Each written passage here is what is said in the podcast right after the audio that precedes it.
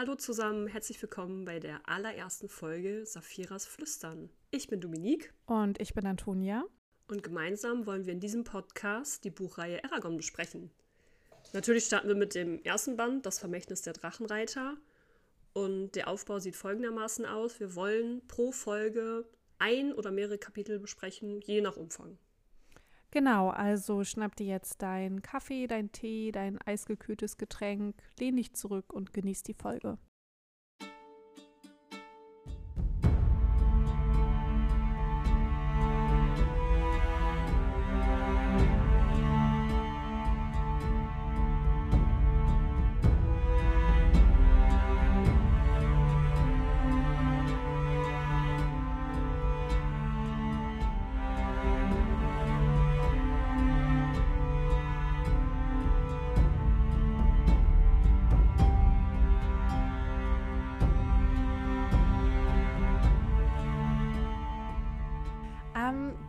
Dadurch, dass es ja unsere erste Folge ist, können wir ja noch mal ein bisschen über uns und unseren Podcast-Plan äh, sprechen und darüber, wie wir eigentlich auf die Idee gekommen sind, Eragon zu behandeln. Ich weiß gar nicht mehr, wie wir auf die Idee gekommen sind. Wir haben über Eragon gesprochen und dass es unser Jugendbuch ist. Unsere Jugendbuchliebe. Ich glaube, du bist ziemlich, Mhm, ich glaube, du bist ziemlich mit der, mit der Tür durch, nee, wie nennt man das? Mit der Tür durchs Haus gefallen? Ins Haus. Ach, keine Ahnung. Mit der Tür ins du Haus mich, gefallen. Ja. ja. Ah ja, ich bin nicht so gut in Stichwörtern.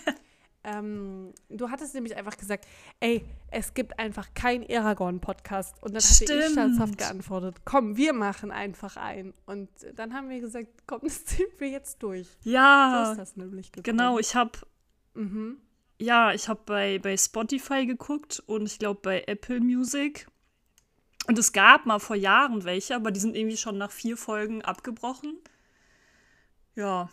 Aber Aragon ist doch, ja. also ich finde Aragon ist ein echt cooles Buch. Und wie gerade schon gesagt, ich verbinde damit echt so meine, meine Jugend. Und das ist so das Buch, an das ich denke, wenn ich an meine Jugend, was Fantasy-Bücher angeht, denke. Und das ist schon fast 20 Jahre her. Also Aragon, die Veröffentlichung von Aragon ist jetzt 20 Jahre her, weil das 2003 in den USA das erste Mal verlegt wurde. Mhm, ja, das, äh, damit nimmst du mir vorweg, wann ich äh, dich jetzt fragen wollte, wann du eigentlich das letzte Mal Aragon in den, Hand, in den Händen gehalten hast. In den Händen tatsächlich öfter, weil ich ja öfter umgezogen bin. und es okay, dann ja, umsortiert werden musste. Aber gelesen habe ich das tatsächlich das letzte Mal als es in Deutschland erschienen ist, 2004. Also es ist schon. Also hast du eine Erstauflage? Ähm, nee, das ist die, Moment, ich kann es dir sagen, die siebte Auflage, aber trotzdem noch 2004 steht hier drin. Ah ja, mhm. okay. Ja. Und ähm, was ich halt krass finde, das habe ich aber damals, glaube ich, schon gelesen. Christopher Paolini ist ja der Autor und der hat das mit 15 Jahren geschrieben. Und ich habe natürlich vorhin noch mal ganz schnell zur Vorbereitung geguckt, was der sonst noch so gemacht hat. Aber er hat tatsächlich so gut wie nichts außer Aragon gemacht. Der hat, glaube ich, vor zwei Jahren oder drei so ein Sci-Fi-Buch rausgebracht. Ähm, ja, ich glaube Infinitum oder so. Ja, genau. Aber, mhm. äh, aber ich meine, Aragon wurde auch insgesamt 35 Millionen Mal verkauft weltweit. Ne? Was muss der denn noch so machen? Ja. Mal davon ab. Ja. Und er hat er hat ein wirklich tolles Buch geschrieben, weil bei mir war das definitiv der Fantasy-Einstieg. Mhm. Also, äh, ja, Eragon, ich glaube, das habe ich auch, also ich habe das immer als Hörbuch gehört. Ich war ja so ein richtiges Hörbuchkind. Mhm. Und ich weiß auf jeden Fall noch, als ich auch so nachgeguckt hatte, wann so die einzelnen Teile rausgekommen ist. Ich weiß, dass es sich für mich wie eine halbe Ewigkeit angefühlt hat zwischen Teil 3 und Teil 4. Ich weiß es gerade nicht mehr, wie viel Zeit wirklich dazwischen lag, aber für mich gefühlt zehn Jahre. Das war richtig hart. Ja, daran kann ich mich auch noch erinnern. Also gefühlt war das für mich auch super lang. Ich glaube, Teil 4 kam mhm. 2011 raus. Habe ich gerade noch so vage in Erinnerung, was ich gegoogelt habe, aber ich weiß nicht ja. mehr, wann der dritte Teil rauskam. Aber ja, für mich hat sich das damals auch wie eine Ewigkeit angefühlt, das weiß ich noch.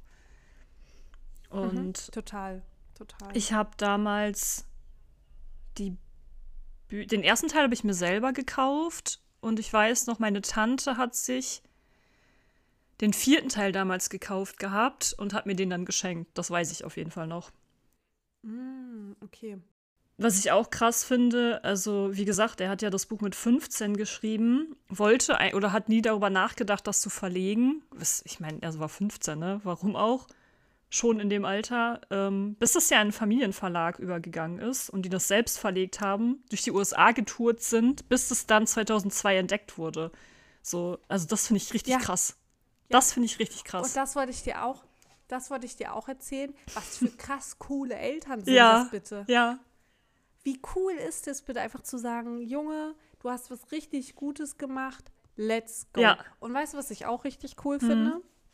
Ich finde es richtig geil, dass äh, Christopher Paolini einen Charakter nach seiner Schwester benannt hat. und alle, die Eragon gelesen haben, wird Angela was sagen und ich liebe es. Ja. Ich, also ich finde es wirklich mega schön. Ja. Und ähm, ja, das ist mir bisher auch irgendwie noch nie so, vor allem so begegnet, äh, dass das so Autoren so erzählt haben. Ja. Ich habe auch direkt den Namen gelesen von seiner Schwester und dachte nur so, wow, krass. Und die hat ja auch in dem mhm. Buch, was mhm. 2018 rauskam, dieses ähm, Allergesia-Geschichten, habe ich nicht gelesen, muss ich zugeben. Ja. Da hat sie ja auch eine Kurzgeschichte ja. von geschrieben tatsächlich. Ja, ja, die Gabel, die Hexe und der Wurm genau. heißt das Buch. Genau. Wollen wir dann ins Buch starten? Also, heute besprechen wir oder sprechen wir über den Prolog Schatten der Angst, die Entdeckung und das Kapitel des Palankata. Es sind drei Kapitel, die relativ kurz sind. Also, als ich das durchgeblättert habe, dachte ich so, huch, schon zu Ende das Kapitel. Ich weiß nicht, du, ich glaube, dass mhm. du hast die neuere Version. Ich glaube, das ist kleiner, das Taschenbuch, ne? Ich habe noch das riesige, große, dicke, gebundene. Mhm. Mhm. Und da sind es echt ja, wenig ich Seiten. Das ganz neue mit den ich habe das ganz neue mit dieser mit diesen mega coolen neuen Illustrationen von den Drachen. Mhm. Ähm, Gibt es auch im Buch Illustrationen? Was ich irgendwie auch mag. Nee, also die Karte sieht ein bisschen anders aus. Mhm. Also, na, obwohl eigentlich auch nicht. Ähm, das haben sie aber ein bisschen anders so eingebaut. Äh, ist das eigentlich nur der Buch, das Buchcover, so.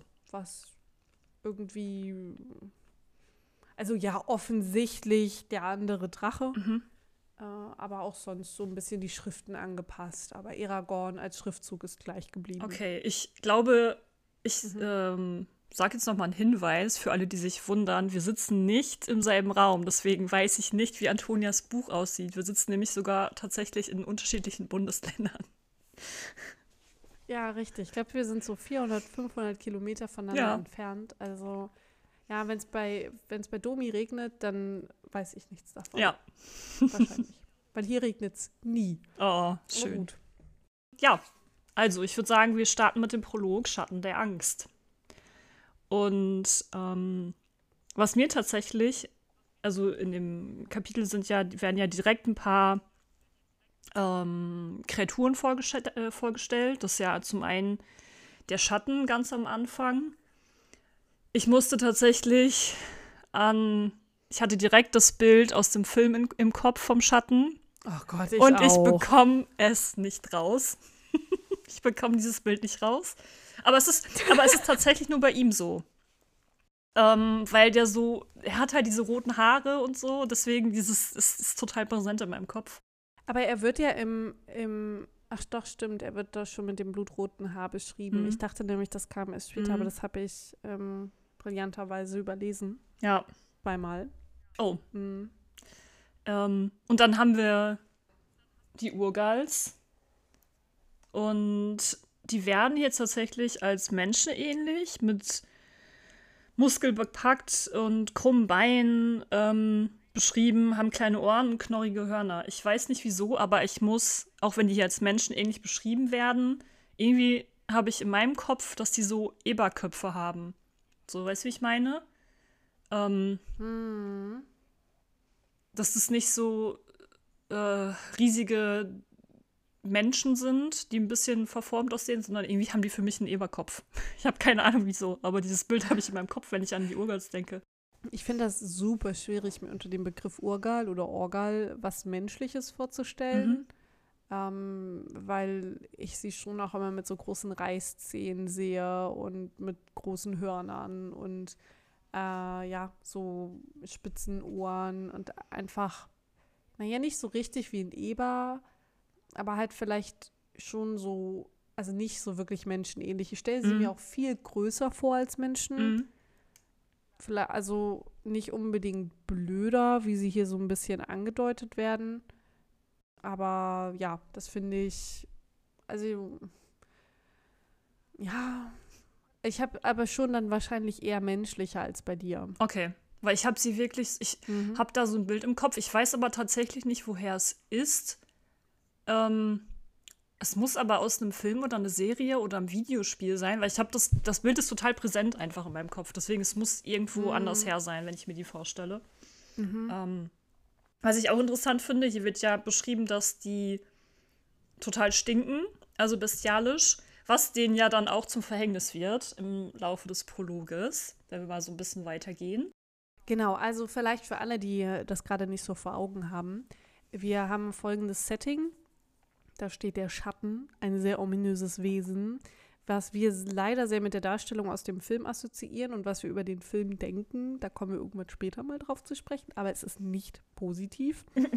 und die ähm, die stehen da im Wald, es ist Nacht und der Schatten ist umringt von diesen super stinkenden, nicht sehr schön anzublickenden Urgals und sie warten auf etwas. Genau. Und da kommen wir auch schon zur dritten Kreatur oder beziehungsweise Rasse. In dem Fall, das sind nämlich die Elfen, die mhm. da in einen Hinterhalt gelockt werden, beziehungsweise ähm, auf die gewartet wird. Aber wie schon gesagt, ähm, dieses bestialische Stinken der Urgals wird ihnen zum Verhängnis, dadurch, dass sich die Windrichtung dreht. Und die Elfen werden dann in, in dem Fall, beziehungsweise es sind die Pferde eigentlich, ne, die äh, darauf mhm. aufmerksam gemacht werden und das riechen und dann umdrehen und sodass sie davon reiten, ähm, wovon der Schatten nicht so unbedingt begeistert ist. Im Übrigen, der Schatten wird einfach so genannt, der hat noch keinen Namen für uns in dem Fall. Ähm, ja, und das mhm. sind halt drei Elfen, die eigentlich da den Weg entlang reiten. Ähm, zwei männliche und eine weibliche Elfe in der Mitte. Und ich habe tatsächlich glücklicherweise bei denen nicht den Film im Kopf. sondern wirklich Elfen mit spitzen ja. Ohren und elegant mhm. und mhm. schön und anmutig. Also so stelle ich mir die Elfen halt vor. Ähm, mhm. Auf jeden Fall nochmal zum Setting zurück. Also die reiten da den Weg entlang. Äh, die Elfe in der Mitte hat einen Beutel in der Hand. Und der Schatten hat es offensichtlich auf diesen Beutel abgesehen. Und ja, die greifen auf jeden Fall an, beziehungsweise merken, dass sie bemerkt wurden und äh, reiten hinterher. Und da kriegen wir auch schon das erste Mal äh, mit Musik, ach Musik, genau, mit Magie zu spüren. ähm, ja. Weil der Schatten halt einen Spruch oder ein Spruch, ein Satz, nee, Moment, ein Wort sagt sogar nur. Ein Wort. Er sagt ähm, Geißler. Und äh, ich habe das äh, mal nachgeguckt. Das bedeutet nämlich, weil er benutzt das zweimal in mhm. diesem Kontext. Einmal schickt er nämlich einen Blitz los und einmal kontrolliert er Feuer damit. Und es bedeutet nämlich Licht. Und deswegen kann er, also erkläre ich mir zumindest so, dass er sowohl Blitz als auch Feuer damit äh, kontrollieren kann, weil das ja auch beides eine Lichtquelle ist. Ja. Und woher Antonio das weiß, ist ganz einfach. Äh, hinten im Buch steht nämlich die Übersetzung. Also Christopher Paolini hat ähm, sich zu seinem Buch auch eine eigene Sprache ausgedacht. Die kann man hinten auch nachschlagen, was ich cool fand. Also ich habe das damals mega gefeiert, beziehungsweise ich feiere das immer noch, wenn mhm. es eigene Sprachen gibt ähm, oder Bedeutungen von Namen und die werden dann hinten im Buch nochmal erläutert. Ich mag das total. Genauso wie die Karte natürlich. Ich liebe das einfach, wenn man ja. nachvollziehen kann, wo die Wege und so lang führen. Ja. Ja, und es gibt auch total cool so einen, also in der alten Sprache, also so heißt sie, die alte Sprache, das äh, wird auch im Buch dann noch ein bisschen, bisschen so vorgestellt und äh, wir lernen das als Leser noch viel, viel besser kennen. Aber die ist eine sehr mächtige Sprache und deswegen wird sie für alle magischen Sprüche und äh, Aussagen genutzt. Ja, Genau. Und genau, deswegen äh, ist das sozusagen so ein bisschen die Magiesprache, aber eben auch die Sprache der Elfen. Aber dazu kommen wir wahrscheinlich nochmal äh, später im Verlauf des Buches. Mhm. Und tatsächlich gibt es auch sehr viele einschlägige Webseiten, die alle Sprüche gesammelt haben und alle Aussagen. Und da kann man das auch nochmal nachgucken, weil ich glaube, zumindest war das in den alten Büchern so, ähm, dass da immer nur die Aussagen vermerkt waren, die auch wirklich in dem Buch vorkamen. Ja. Ich glaube sogar, mhm. wenn ich, wie gesagt, das ist schon sehr lange her, aber ich meine, es gab sogar Wörter, die nicht drin standen. Kann mich jetzt aber auch irren. Also, mhm. aber ich habe da so, da ist irgendwie, kann mich aber auch irren. Oder es stand in einem anderen Teil des Buches und man hätte noch mal woanders nachgucken. Ich weiß es nicht mehr, aber ich meine, das wäre so gewesen. Werden wir sehen. Der Schatten benutzt diesen Zauberspruch und tötet das Pferd der Elfe, als sie versucht zu fliehen. Und dann nimmt das Schicksal eigentlich so ein bisschen seinen Lauf. Sie wird verfolgt, ihre Begleiter werden umgebracht und der Schatten klettert auf einen riesigen Felsen empor und entzündet den Wald so ringweise um sie herum mit Flammen, damit die Elfe nicht fliehen kann. Genau, da benutzt er dann nämlich auch, nee, gar nicht. Da benutzt er nämlich einen anderen äh, Zauber, aber ich traue mich nicht, den auszusprechen, weil ich es bestimmt falsch Ich habe gehofft, dass du es tust. Warte, ich kann mal hinten. Aber ich schlag mal hinten nach. Stehen nicht hinten? Hinten steht doch eigentlich auch. Ähm, Moment. Also in dieser Sprache wird ja eigentlich mit relativ vielen so F und Sch Lauten gesprochen. Deswegen könnte ich mir vorstellen, dass er sowas sagt wie Böff ist Talri oder sowas. Ah, okay, ja, Aber stimmt. Mhm. Ähm, das auf jeden Fall bedeutet Flamme brennen. Und damit erzeugt er diesen riesigen Ring aus Feuer. Genau, der dann, wie gesagt, der Elfe zum Verhängnis wird. Ähm, die geht aber nicht kampflos zu Boden. Elfen sind wahnsinnig geschickt und haben eine wesentlich stärkere Ausdauer und Kampfgeschick als Menschen. Man kennt's. Und die tötet, glaube ich, genau richtig. Das ist, glaube ich, so typisch elfisch. Äh, sie tötet nämlich, glaube ich, noch drei Urgals, bevor sie, ähm, bevor sie dann auch ergriffen wird. Aber die Elfe weiß, dass eigentlich nicht sie das Ziel ist, sondern der Beutel, den sie dabei hat, ähm, den sie dann auch öffnet. Und aus dem Beutel zieht sie einen glattgeschliffenen Saphir, also einen Stein. Ähm, wie hast du dir das damals vorgestellt, diesen Stein? Also ich habe wirklich gedacht, der liegt so in der Hand und ist jetzt nicht so, ähm, ja, anders. Ohne es jetzt zu mm, Also ich finde mm, ich finde es auch da super schwierig, mich von dem äh, von dem Gedanken aus dem, aus dem Film loszulösen, also von diesem sehr ovalförmigen Stimmt. Stein. Aber ich habe ihn mir schon eher so also eher so ungeschliffen vorgestellt, auch wenn er da als poliert und geschliffen beschrieben wird. Mhm. Aber dann vielleicht auch tatsächlich ein bisschen äh, eher so. Gut, das ist jetzt komisch, weil das natürlich alles danach rauskam, aber wenn ich mir das jetzt versuche vorzustellen, sehe ich das eher wie bei Game of Thrones die Dracheneier. Also schon so ja, aber das ist halt jetzt super verfälscht, weil ich ja weiß, was da drin ist und ähm, es sich ja nicht um einen Stein handelt. Okay, weil ich habe tatsächlich, wenn ich so zurückdenken würde, ähm, habe ich echt gedacht, also ein groß, hier steht ja, in ihren Händen lag ein großer Saphir und das heißt, also ein großer Saphir, den stelle ich mir wirklich nur so Handflächen groß vor und es ist halt so ein mm glatter Stein. Also nichts, was da irgendein Inhalt sein könnte. Aber da kommen wir, glaube ich, später zu. Das ist, ja. Ja. Wir wollen ja nicht so viel vorwegnehmen. Ähm, mhm. Auf jeden Fall, sie lässt den dann verschwinden, den Stein. Und der Schatten ist natürlich nicht so begeistert davon. Der schleudert sogar noch mal so einen so Blitz auf sie. Sie fällt in Ohnmacht und er schnallt sie auf ihr Pferd, tötet tatsächlich noch die Urgals, weil ein paar Seiten vorher sagt er, es sind ja eh nur Marionetten, so nach dem Motto. Und ja, das war's dann schon mit dem Prolog. Hm. Tatsächlich. Ja, genau. Gibt es noch irgendwas, was du dazu sagen möchtest? Genau, ähm, eine Sache. Und zwar, der Schatten wird ja beschrieben mit einem, also ich stelle mir das Schwert super cool vor. Der hat nämlich ein sehr langes und sehr dünnes Schwert, äh, was aber trotzdem stabil ist. Und es wird ausdrücklich die lange Scharte erwähnt, die sich auf diesem Schwert befindet. Also mhm. Also die muss entstanden sein. Und ich weiß es auch noch so grob, dass sie entstanden ist durch den Schwertkampf mit einem anderen. Mhm. Und ich überlege die ganze Zeit, wer das war. Und ich möchte dich unbedingt fragen, ob du das noch erinnerst. Nein. Und äh, okay. Weil in, irgendwas in mir sagt, dass es Ajihad war. Mhm. Für alle, die die Bücher nicht gelesen haben, das ist ein Charakter, der noch wesentlich später im Buch vorkommt. Ähm, und ich weiß es nicht, aber, ich, aber mir kam das, als ich das gelesen habe, kam mir sofort wieder, stimmt, das ist aus dem und dem Kampf, aber ich kann nicht mehr sagen, mit wem. Behalte das auf jeden Fall für ja. später. Ja, werde ich auch. Und ich freue mich sehr darüber, wenn ich das endlich herausfinde. Und ich werde mich dazu zwingen, es nicht zu googeln. Ja, mach das. Oh, das ist hart. Ja. Das ist, für mich ist das sehr hart. Ja, ja kenne ich. Ähm, gut, mhm. dann sind wir schon im zweiten Kapitel. Gut. Und zwar die Entdeckung.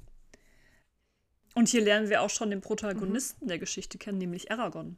Und als ich Aragorn damals gekauft habe, auf meinem, auf deinem Buch ist es ja auch so, aber auf meinem ähm, Band ist ja, steht Aragorn und da ist ne, der Drachenreiter und bla bla bla. Ähm, mhm. Und da ist ja auch ein Drache drauf. Und ich habe damals tatsächlich gedacht, dass Aragorn der Drache ist. das weiß ich noch. Ach so. Und nicht okay. ähm, der Junge, der uns jetzt vorgestellt wird, tatsächlich. Hm, hm. Ich fand das äh, gar nicht, weil äh, ja hinten im Klappentext ähm, steht, er wird ja eingeleitet. Ach nee, das ist jetzt hier anders. Ich glaube, ein Junge, ein Drache und ein, ein großes Vermächtnis oder sowas ist der ursprüngliche Klappentext. Mhm. Ähm, hier steht es jetzt anders drauf. Und da wusste ich schon, Aragorn klingt ja sehr wie Aragorn und es wird von einem Jungen gesprochen. Da war mir dann klar, dass, äh, ah. dass der Junge sein muss. Ah, verstehe. Mhm.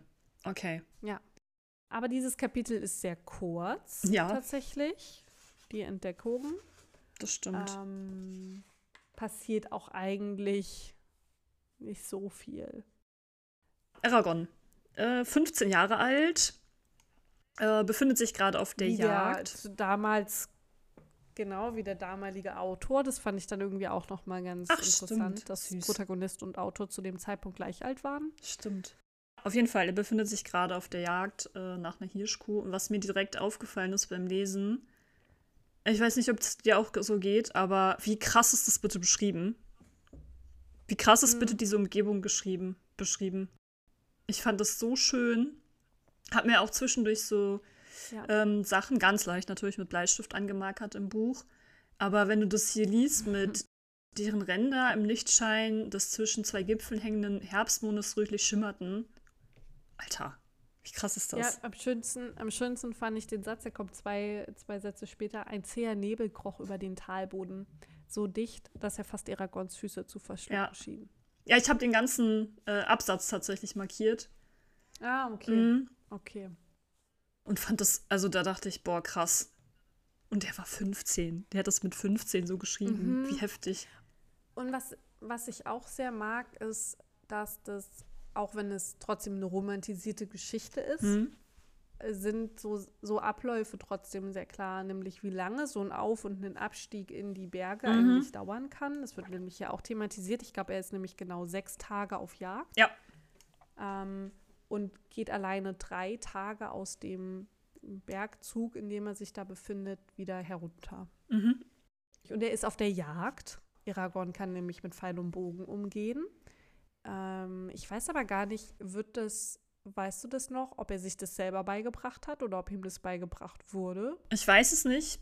Und ich muss auch zugeben, als ich das gelesen habe, dachte ich so, oh krass, ich wusste gar nicht mehr, dass er sowas konnte. Ich auch nicht. Ich habe nämlich Aragorn halt so eigentlich als so einen richtigen, ähm, naja, nicht so einen, also Loser jetzt nicht. So ein aber Schluri halt, halt. Als jemand, der, ja, der halt ein bisschen muskulös ist durch die Feldarbeit, weil er aus einer Bauernfamilie mhm. kommt, aber halt mehr auch nicht. Mhm. Aber als ich das dann wieder gelesen habe, dachte ich, ja, stimmt, der konnte äh, relativ gut jagen. Ja, Macht aber auch Sinn, weil mhm. woran ich mich halt erinnern konnte, ist, dass er den Saphir, den Stein, den er jetzt gleich finden wird, ähm, natürlich in, in Bergen gefunden hat. Also die einzige Möglichkeit, warum er da äh, rumläuft, ist, dass er vielleicht Schafe hütet, aber so macht es natürlich Sinn. Er war halt jagen da. Genau, ja. Und ja, ja er war halt auch auf der ähm, Fährte einer verletzten Hirschkuh, trifft auf die Herde und in dem Moment explodiert alles um ihn herum. Er versucht seinen Pfeil noch abzuschießen, aber natürlich flieht die Herde. Ähm, entdeckt dann aber einen Stein, was das wohl sein mag, wo der plötzlich herkommt. Mensch. Hm. Wie sagt man so schön, es gibt keine Zufälle. Ja.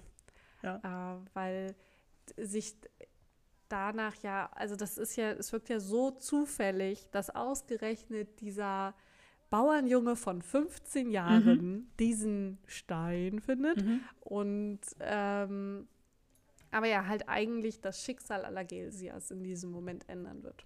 Ich finde es auch schön, wie das wie das nachher aufgelöst wird, dass das nicht so zufällig ist. Aber da kommen wir später ah, zu. Ja, da freue ich mich auch total drauf, wenn wir darüber ja, reden können, ja. weil da habe ich schon jetzt so 20.000 Gedanken ja. zu. Aber wir versuchen hier ja nicht groß die ähm, Plottereignisse zu spoilern, an die wir uns noch erinnern. Ja. Und deswegen. Das wäre schon Großes. Ist ab diesem Moment, genau. Und ab diesem Moment ist deswegen der Schnabel zu. Und wir werden uns aber alles dazu aufschreiben und merken und dann zu den gegebenen Zeitpunkten auch darüber sprechen. Genau.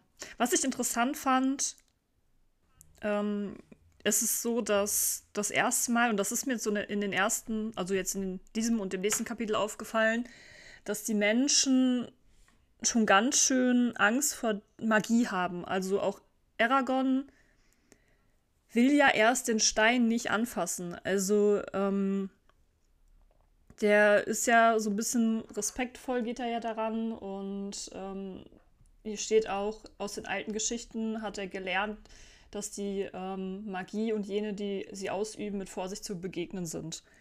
Ähm, und das begegnet mhm. uns halt auch immer wieder, beziehungsweise auch schon im nächsten Kapitel, dass Magie nichts ist, womit die Menschen so gerne zu tun haben. Zumindest nicht da, wo die herkommen. Wir werden gucken, ob das woanders auch so ist auf der Welt, in Allergesia, aber zumindest da, wo Aragorn herkommt, aus dem kleinen Tal, ist es so, dass die das so ein bisschen fürchten. Allerdings mhm. ja. ähm, entscheidet er sich dann ja doch, den Stein mitzunehmen, weil er sich überlegt, äh, ob er damit Lebensmittel kaufen kann, dadurch, dass er die Hirschkuh nämlich nicht erlegt hat. Ähm, das wird äh, zwei oder eine Seite vorher noch erwähnt. Ähm, ist seine Familie aber darauf angewiesen, dass er eigentlich diese Hirschkuh erlegt.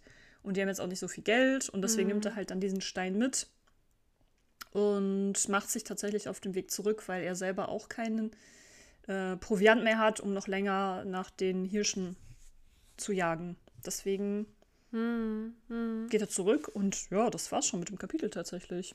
Ja, ähm, mir kam gerade noch was. Ja was ich noch. Ach so, genau. Vielleicht sollten wir noch kurz erwähnen, wo er nämlich jagen geht. Ähm, auch nochmal so zum Stichwort Angst vor Magie. Mhm. Äh, die Menschen im Palankatal haben nämlich nicht nur Angst vor Magie, sondern auch vor dem Buckel. Und das ist der, die Gebirgskette, in der Aragorn sich gerade befindet. Äh, die zieht sich so von Norden nach Süden durch äh, das gesamte Land.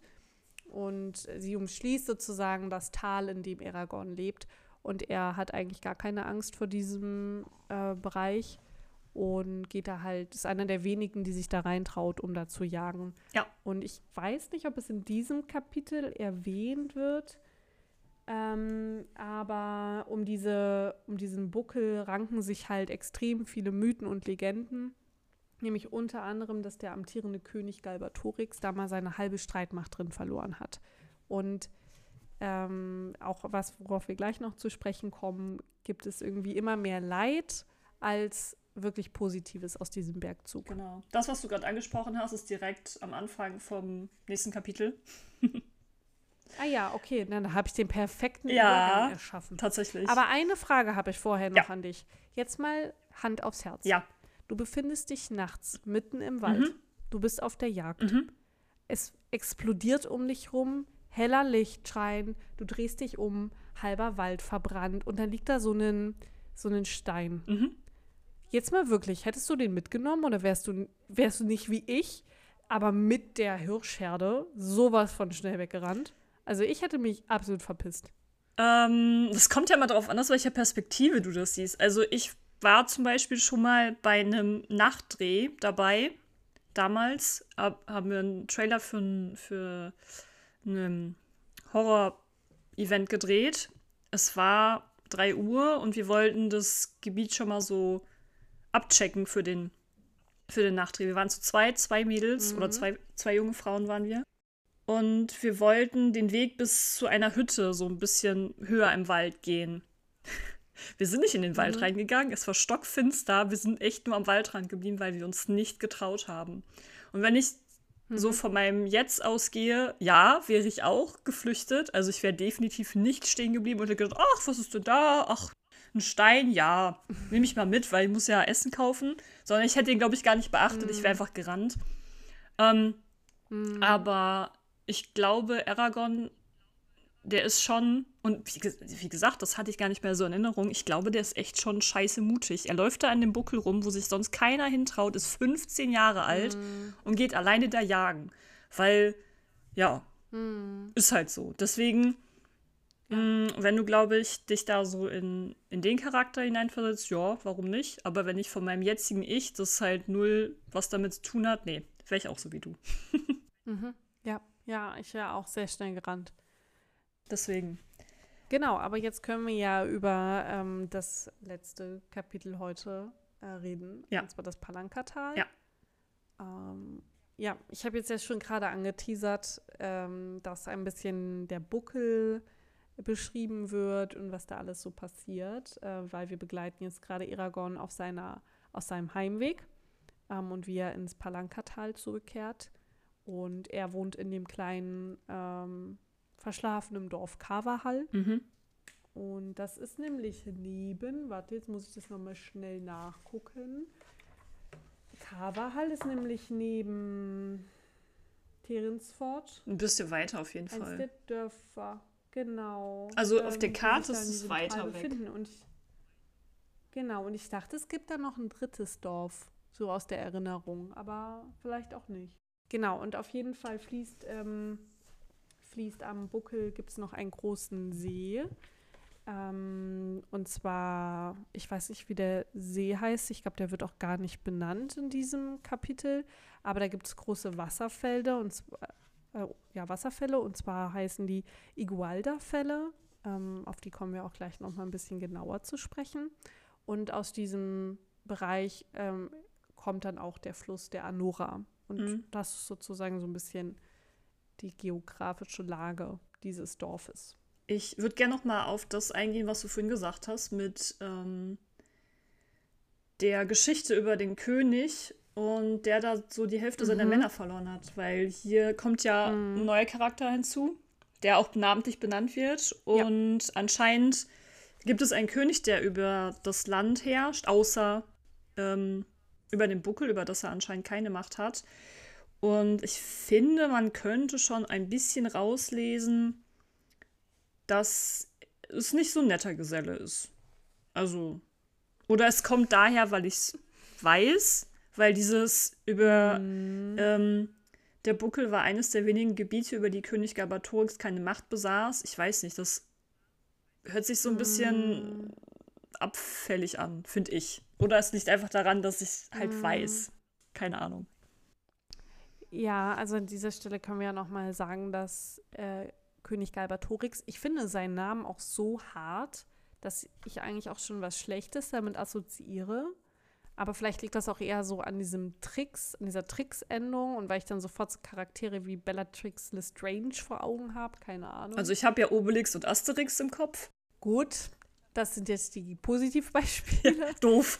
ähm, ja, ist jetzt ein bisschen ärgerlich, aber ich ignoriere das jetzt geflissentlich. Okay. Auf jeden Fall ist das kein guter König. Hm? Also der ist wirklich, ähm, das ist eher ein Imperator als Stimmt. alles andere. Stimmt, so könnte man sich mhm. den echt vorstellen. Oh, voll gut. Ja, voll. Voll gut. Voll. Gern geschehen. Ja, ja. ah. Jetzt hat er für mich aber auch so einen Imperator Überhang, wo dann so diese, nur so die Augen leicht schattig rausgucken. Aber passt, kann man machen. Ja. Total, total. Genau, aber ich glaube, zu seiner Person können wir ja später noch mal genauer eingehen, wenn mhm. er auch so im Buch ein bisschen besser dargestellt wird, weil zudem gibt es echt viel zu erzählen und wir werden auch noch sehr, sehr viel von ihm erfahren mhm. können. Mm, aber das sprengt dann jetzt vielleicht so ein bisschen den Rahmen, weil wir noch so viel Neues kennenlernen. Ja. Also was wir auf jeden Fall oh, richtig ja. gerade machen, ist ähm, Aragorn auf seinem Weg nach Hause zu begleiten. Das wird auch relativ schnell abgehandelt, ähm, weil hier noch steht im Laufe der nächsten anderthalb Tage. Also es ist, ich meine, es ist ja auch super mhm. uninteressant, ne? ob er jetzt über einen Ast stolpert ja. oder irgendwas ins Gesicht bekommt oder schläft. Das ist ja uninteressant. Ähm, deswegen ja. kommen wir auch tatsächlich schnell in das Dorf Kavahal. Und Aragorn, dadurch, dass er ja eigentlich mit ähm, Fleisch nach Hause kommen wollte, ist seine erste Anlaufstelle die Metzgerei, wo es den Metzger, mhm. ich halt nenne ihn Sloan oder lese ihn so. Ich nenne ihn Sloan, also Slo Sloan halt. Mhm. Aber ich deute auch alle Namen in diesem, in diesem äh, Buch ein, deswegen ist es auch Angela und nicht Angela. Ich bin gerade immer. Ja. Bei mir ist es tatsächlich aber auch Angela. Witzig. Mhm. Aber bei mir ist das halt einfach dadurch, dass ich das ja als Hörbücher gehört habe und da immer äh, Sloan gesagt wurde im Deutschen. Mhm. Wer hat die Hörbücher synchronisiert? Ich glaube Andreas Fröhlich. Ah, okay. Den mag ich. Aber das müsste ich noch mal nachgucken. Ich auch, total. Der liest nämlich auch alles Geldtage-Retail, deswegen. Ah, nice. Also jetzt sage ich das hier gerade so, da habe ich immer, ich habe immer Angst, wenn ich was voller Selbstbewusstsein sage, dass ich dann Blödsinn laber. Aber ich, ich glaube, ich glaube, das ist Andreas Fröhlich. Okay. Ich google es jetzt schnell. Okay. Ich kann ja schon ein bisschen weiterreden. Also, Aragorn kommt auf jeden Fall in der Metzgerei an und da steht Sloan, der Metzger, und sieht ein bisschen grummelig aus, hat eigentlich gar keinen Bock auf Aragorn, ist auch schon kurz vor Ladenschluss macht sich so ein bisschen lustig über den Jungen, weil er nicht mit Fleisch nach Hause gekommen ist und ja, sagt natürlich im Tausch gegen Geld, dass er ihm Fleisch geben würde. Aragorn hat kein Geld, haben wir ja schon vorher ähm, festgestellt, aber er möchte dann ihm den Stein anbieten, den er gefunden hat. Zeigt ihm auch den Stein. Sloan natürlich vermutet, dass Aragorn den geklaut hat. Ähm, mhm. Bis Aragorn mit der Sprache rausrückt und sagt, dass er den im Buckel gefunden hat. Woraufhin Sloan ihn mhm. einfach nur aus, seiner, aus seinem Laden jagen möchte. Was Aragorn überhaupt nicht versteht, weil ähm, der Stein schien wertvoll. Ja. Und die ganze Situation wird dann gerettet. Kurzer Einschub. Mhm. Äh, Eragon wird tatsächlich von Andreas Fröhlich gelesen, aber bei Skaldaggery habe ich mich vertan, es wird von Rainer Strecke gelesen. Aber sie sind beide sehr tolle Vorleser. Mhm. Also ähm, Ah, sehr gut. Liebe geht raus in diesem Moment. Aber ja, kommen wir, kommen wir zu dem wirklich Sympathieträger Sloan. Mm. Ach, guck, jetzt habe ich es gesagt, du hast mich angesteckt. Sloan. Ja, ähm, wir können bei Sloan bleiben. Nee, ich bleibe bei Sloan. Okay. Ich werde es jetzt noch mehr betonen.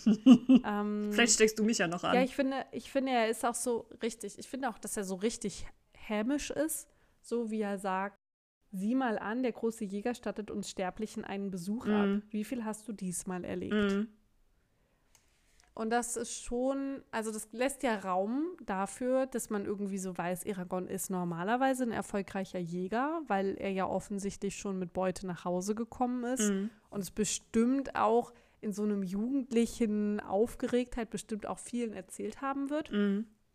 Und ähm, ja, das, und ich finde das schon, wenn ich mir gerade so vorstelle, das Setting, ein Erwachsener, sehr, naja, kein wirklich sympathischer Mann, mhm. macht sich da so über einen Jugendlichen lustig. Ja.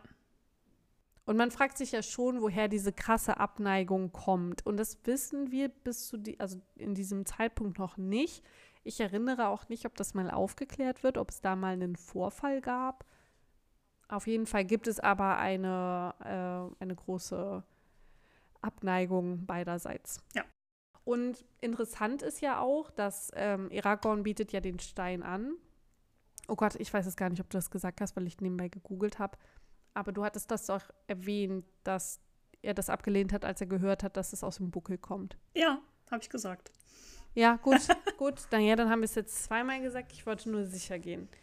Ähm, und das zeigt ja auch noch mal, wie angstvoll die Leute gegenüber diesem Thema sind. Also ja sowohl schon der Magie und dann kam es zusätzlich aus dem Buckel.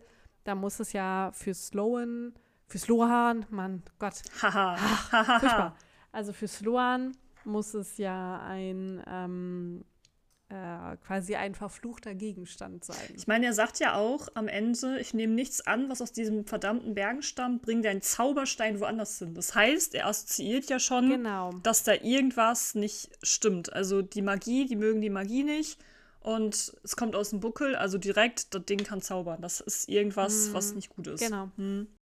Ja, und dann kommt Horst. Ich fand es total lustig, dass der Horst heißt, schon damals wie heute weil das, glaube ich, einer der wenigen so deutschen Namen mhm. ist, die da so vorkommen. Alles andere klingt schon so richtig cool Fantasy-mäßig, so von den Namen, die wir bisher kennengelernt Stimmt, haben. Ja. Galbatorix, Eragon. Ähm, und dann kommt so Horst. Stimmt, und stimmt. Ich glaube, das ist bestimmt anders, wenn man englischsprachig groß geworden ist und dann halt so diesen Namen liest, aber so als, als Deutsche sitzt du da so und denkst dir so, Horst. Der Horst, da. Der Horst mit seinen Söhnen. Für mich ist Horst tatsächlich aber auch so ein Holzfäller. Der hat so ein Hol äh, Holzfällerhemd an, so eine Axt auf der Schulter. Aber in dem Fall ist es tatsächlich ja, der genau. Schmied. Aber auch der kann ja genau, so eine Schürze umhaben, riesig sein. Also ich stelle mir wirklich so einen Hühn vor und äh, mhm. der dann auf seinen Schwertern rumkloppt. Genau, quasi hoch wie breit. Also mhm. ich meine auch, dass Horst sehr groß beschrieben ist. Mhm. Weil er muss sich doch auch, wird hier nicht beschrieben, hinter ihnen flog die Tür auf. Horst, ein bulliger Mann. Ach nee, ich dachte, dass das so beschrieben ist, dass er sich auch so ein bisschen ducken musste, um durch die Tür zu so. kommen. Aber nee. ähm, das war gar nicht so. Genau, und auch seine Söhne, Albrich und Baldur. Mhm. Äh, das sind ja auch sehr, sehr ähm, alte, ja, Baldur, also Baldur ist auf jeden Fall ja aus der nordischen Mythologie. Mhm. Ähm, ob jetzt diese Albrecht-Schreibweise, von wo die kommt. Aber es ist ja schon deutlich, dass das hier so aus diesem, ähm, aus diesem deutsch-skandinavischen Sprachraum kommt. Und das finde ich irgendwie cool. Also gerade der Name Baldur, weil, oh Gott, ich habe halt auch irgendwie ein Fable für die nordische Mythologie. Ähm, richtig, und ich glaube, das sind auch eine der wenigen ähm, Charaktere, die so heißen. Ich weiß es gar nicht mehr. Die so einen Bezug hm, weil die sehen. Frau heißt Elaine. Mhm. Das ist ja nun so, das ist wieder, finde ich, sehr, ähm, für mich schon wieder so ein typischer Fantasy-Name. Mhm. Ich hätte jetzt Elaine oh, gesagt. Das ist typischer Fantasy-Name, aber sie heißt halt Elaine. Ich vertraue auf die Aussprache von Andreas Fröhlich. Ich meine, irgendjemand muss dem ja gesagt haben, wie man das ausspricht. Bestimmt Christopher Paulini. der, der, hat ihm das gesagt. Die hatten, die hatten so ein kurzes Zoom-Meeting. 2003 gab es das nämlich auch schon. Ja, natürlich. Und dann hat er gesagt, so Andreas, wenn du Sloan sagst, dann komme ich vorbei. Dann komme ich vorbei und kriegst eine richtige Nackenschelle. So wird das ja, gesagt. Und bitte sag Elaine und nicht Elaine. Genau richtig, Elaine. Aber wirklich, das ist, das, es wird eins zu eins so in den Büchern gesagt. Elaine. Und ich, ich muss es nachher nochmal nachhören. Wenn man das im Kopf hat und gehört hat, ja, kann ich verstehen. Dann ist es halt so drin. Also. Mhm, das ist wie, ähm, ich, also das ist wieder so ein kleines Foreshadowing, mhm. aber das ist wie Blöfgarm. Mhm. Der wird, das ist auch ein Charakter, das ist ein Elf. Der kommt aber erst ganz, ganz spät vor. Ich glaube, erst so Mitte Teil 2.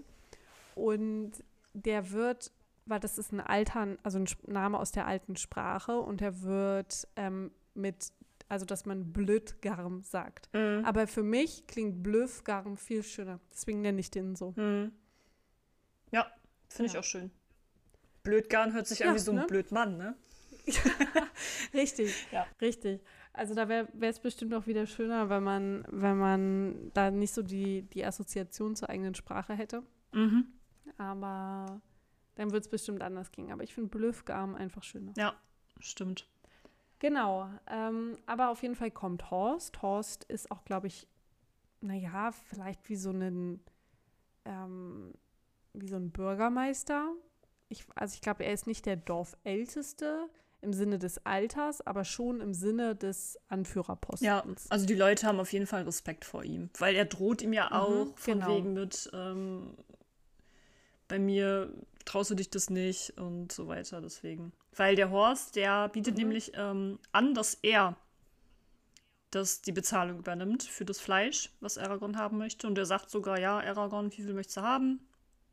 Und Aragorn nimmt dann auch so viel, wie er ertragen kann. Äh, das zeigt ja auch, wie, wie gütig und freundlich Horst ist, weil das bestimmt sehr teuer sein muss, Fleisch beim Metzger zu kaufen. Und Horst so ohne mit der Wimper zu zucken so viel Vertrauen in Aragorn hat, dass er weiß, dass sich das wieder auszahlen wird und auch das so auch so anzubieten. Das ja. ist ja nicht selbstverständlich. So und es ist ja die Frage, ob das Horst auch mit jedem gemacht hätte. Ja, das stimmt. Allerdings äh, möchte Aragorn das eigentlich, oder beziehungsweise er nimmt das nicht so gerne an, weswegen Horst dann anbietet, dass Aragorn bei ihm dann im Frühling, glaube ich, war das, aushilft, weil einer seiner mhm. Söhne ähm, das Dorf verlässt und Aragorn dann dementsprechend einspringen kann. Was Aragorn natürlich dann auch annimmt. Ja. Ja, ja genau, weil das für ihn auch eine ganz schön cooler, ganz schön coole Lebensmöglichkeit wäre, äh, Schmied zu werden. Ja, genau. Und er damit ja quasi den ersten Schritt gegangen wäre. Aber das Schicksal möchte es anders mit ihm, natürlich. Natürlich. Er soll mehr werden als Schmied. Natürlich. Und ich glaube, er ist auch ganz glücklich am Ende des Tages, dass er mehr geworden ist als Schmied. Also ich wäre es zumindest. das ist bestimmt ein ehrenhafter ja, Beruf ja. in dem Dorf. Ich glaube auch, ich möchte das jetzt keinem Schmied dieser Welt absprechen. Wirklich. Aber ich wäre trotzdem lieber Drachenreiterin. Ja, okay. Wenn ich mich entscheiden dürfte, auf jeden Fall. Dann auf jeden Fall. Ja. Ähm, ich möchte gerne noch mal einen Satz vorlesen, der mir ins Auge gesprungen ist, den ich auch wieder super schön finde. Mhm. Und zwar der wie eine Perle schimmernde Mond spähte über die Berge und warf einen geisterhaften Abglanz des Tageslichts über die Landschaft. Alles wirkte grau und formlos. Ich finde das schon wieder so schön. Du kannst dir halt, also mhm, also ich ja, zumindest, ich kann mir dann halt genau vorstellen, wie das so aussieht. Also ich habe halt diese Bilder im Kopf. Also bei diesem Schreibstil weckt er halt wirklich Bilder. Ich finde das krass. Hm, hm, ja, das stimmt.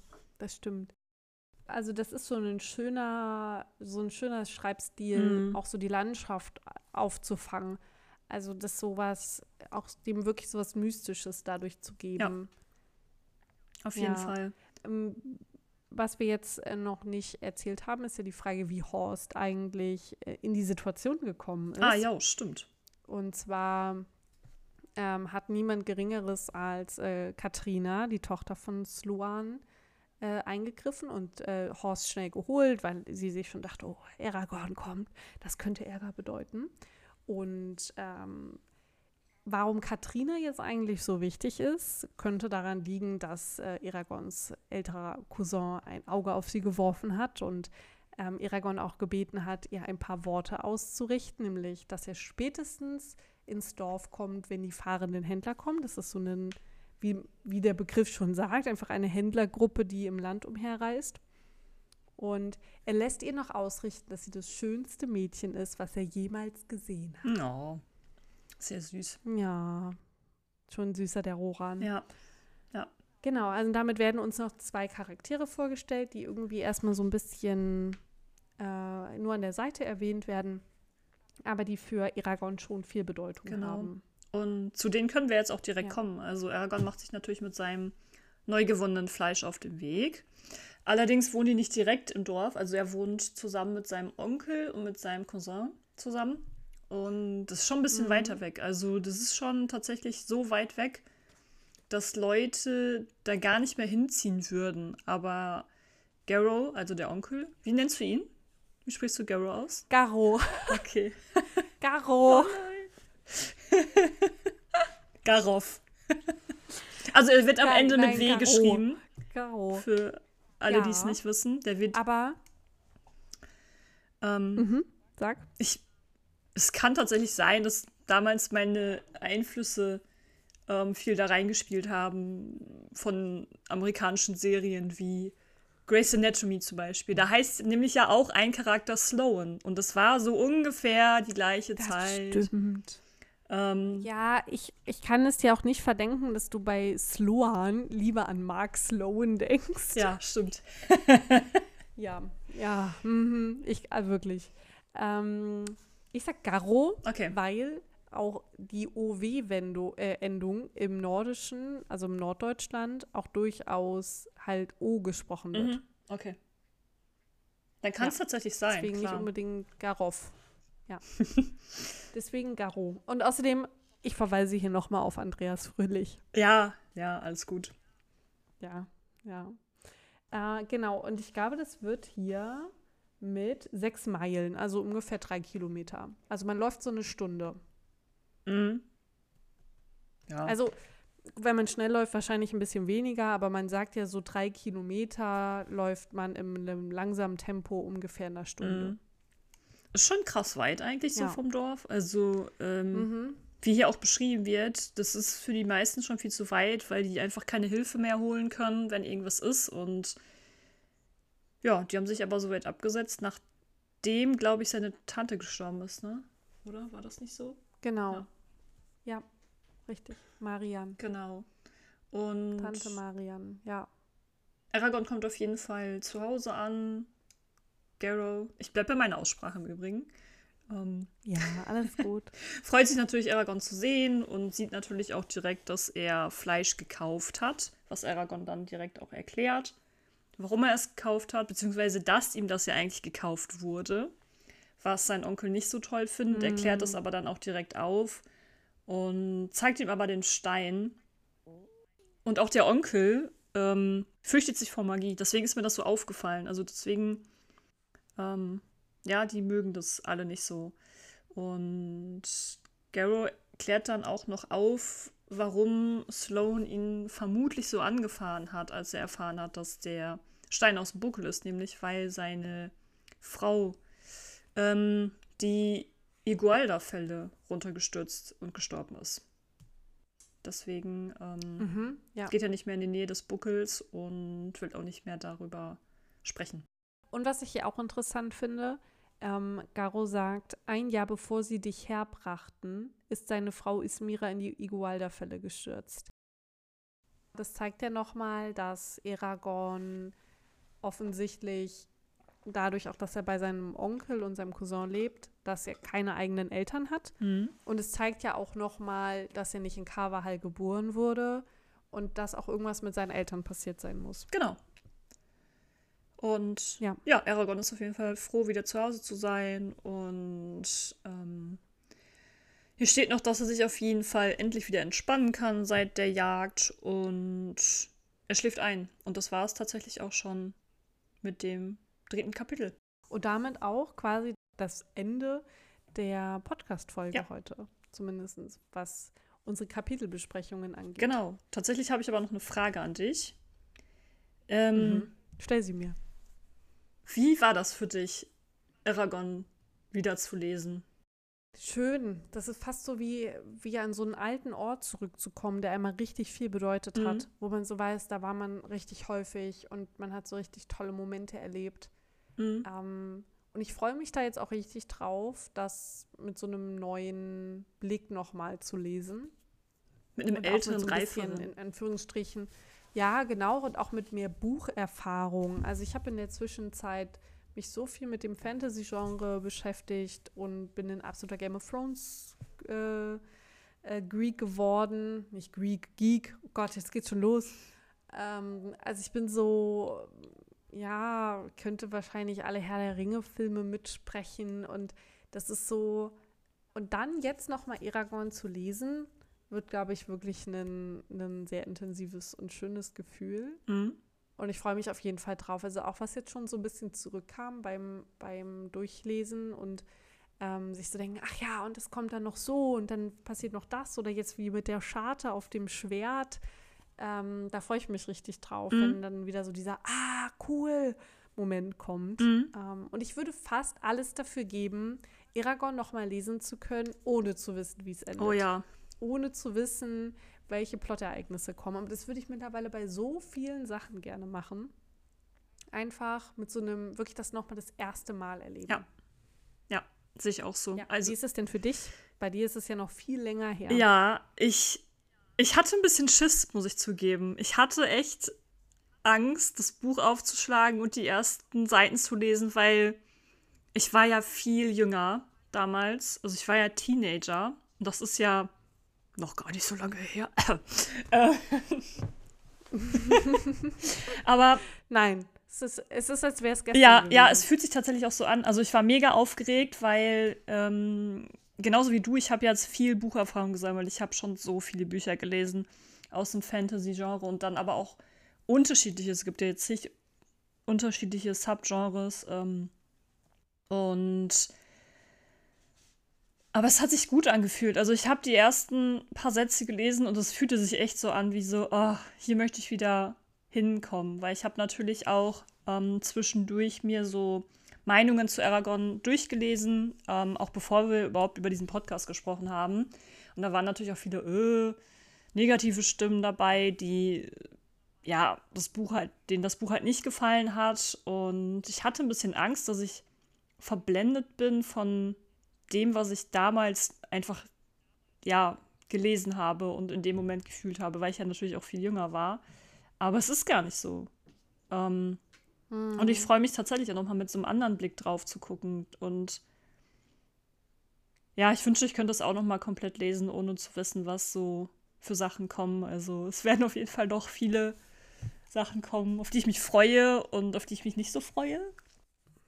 Ähm, ja, ja. Aber ich tatsächlich, als ich das gestern Abend gelesen habe, zu Ende gelesen habe, das Kapitel, ich wollte weiterlesen und ich musste mich so zusammenreißen, mhm. dass ich nicht weiterlese, weil ich Angst habe, dass ich dann einfach Sachen vergesse für die nächsten Folgen. Deswegen, ich werde werde die nächsten Kapitel, die wir dann besprechen, immer äh, kurz vorher lesen, damit ich mir natürlich auch alles behalten kann, was ich dazu sagen möchte.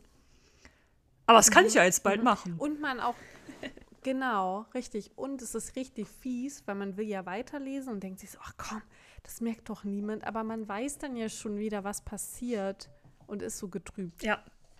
Und. Also unser nächstes Kapitel heißt dann ja Drachengeschichten. Genau. Wir können uns ja kurz überlegen, was wir glauben, was da drin passiert. Mm. Also ich glaube, dass. Ich weiß es tatsächlich nicht mehr, deswegen kann ich tatsächlich äh, nur vermuten, dass ähm, so ein paar Mythen über den Stein erzählt werden, den Aragorn da gefunden hat, weil der ja schon sehr besonders ist. Mhm. Und es gibt bestimmt so einen Erzähler. Ich weiß es also so noch, was passiert, deswegen. Ja. Und ich vermute, es gibt so einen Geschichtenerzähler im Dorf. Jedes Dorf hat doch so einen Geschichtenerzähler. So einen alten, knurrigen Mann, der alles weiß und alles erlebt hat und überall war und keiner glaubt mhm, ihm. Ja. Deswegen, das ist so. Ich, also ich glaube, ich glaube, den könnte es geben, ja. Aber ich weiß, also ob der jetzt genau so ist, keine Ahnung. Ja, na klar. ja. Ja, also da bin ich auf jeden Fall gespannt, wie das, ähm, wie das alles so weitergeht, weil ich erinnere auch nur noch so ein paar krasse Punkte, ähm, aus dem ersten Teil und natürlich aus dem zweiten, aber danach wird es immer weniger. Ja, das stimmt. Also so dritte, vierte Teil ist das bei wird, mir. Ja. M -m. Könnte ich jetzt nicht mehr so sagen. Mhm, ja. Ja, total. So, dann würde ich sagen, das war unsere erste Richtig. Folge. Und wir hören ja, vielen uns. Vielen Dank fürs Zuhören. Genau, genau. Und wir hören uns beim nächsten Mal, wenn es wieder heißt Saphiras Flüstern. Ein Aragon-Podcast. Tschüss. Tschüss.